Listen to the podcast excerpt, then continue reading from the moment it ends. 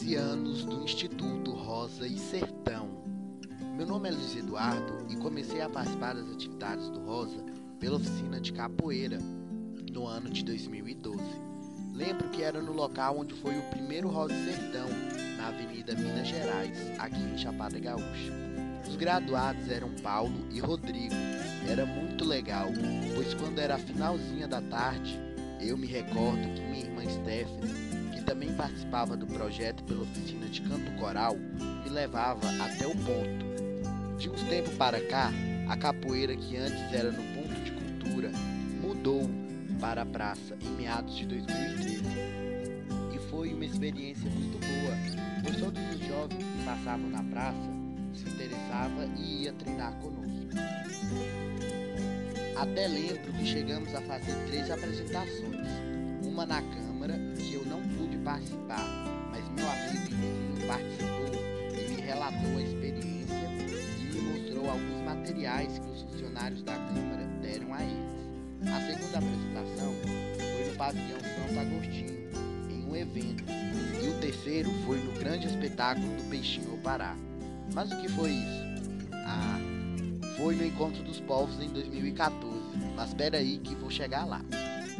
Após muitos meses treinando capoeira, eu parei de ir, não me recordo porquê, mas em 2014 o Paulo, graduado mascote, passou nas salas da Escola Municipal Santo Agostinho, convidando as crianças a participarem da oficina de capoeira no novo espaço do Ponto de Cultura Seduchim.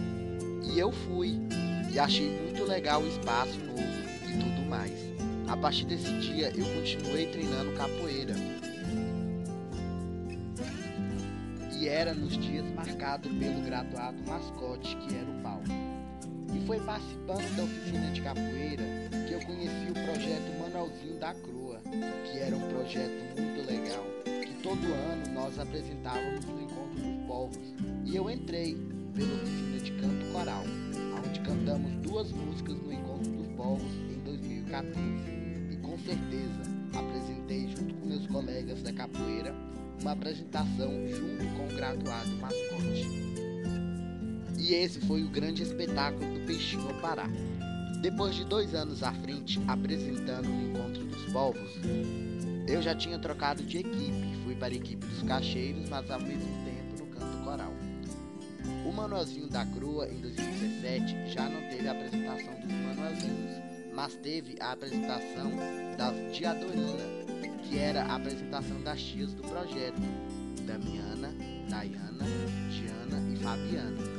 Eu, como gostava muito, assisti a apresentação delas, que também elas apresentavam junto com alguns manuelzinhos, mas dessa vez assisti da plateia. 2018 e 2019, o projeto Manuelzinho da Crua já tinha acabado, mas em outubro de 2019, o Instituto Rosa Sertão estava realizando um processo seletivo para novos bolsistas do mesmo. Eu, como gostava e ainda gosto muito desse ponto de cultura, me inscrevi e, para minha alegria, fui escolhido juntamente com três amigos a serem facilitadores do ponto de cultura por seis meses. E todo esse tempo aprendi, junto com os meus amigos Rodrigo, Jennifer e Vanessa, ao lado das instrutoras da Diana, Diana e Damiana, muitas coisas, como catalogação de livros, organização de um acervo de biblioteca, e tivemos também a experiência de realizar um circuito natalino e o primeiro festival de férias. E eu fico muito feliz de ter feito parte desses 13 anos do Instituto Rosa Sertão. E eu sou prova viva de que espaços assim devem ter mais, pois a cultura está em cada um, só devemos descobri-la. E é nesses espaços que podemos descobri-la da melhor forma, com amor, carinho e diálogo. Gratidão, Instituto Rosa e Sertão. Estará sempre em meu coração.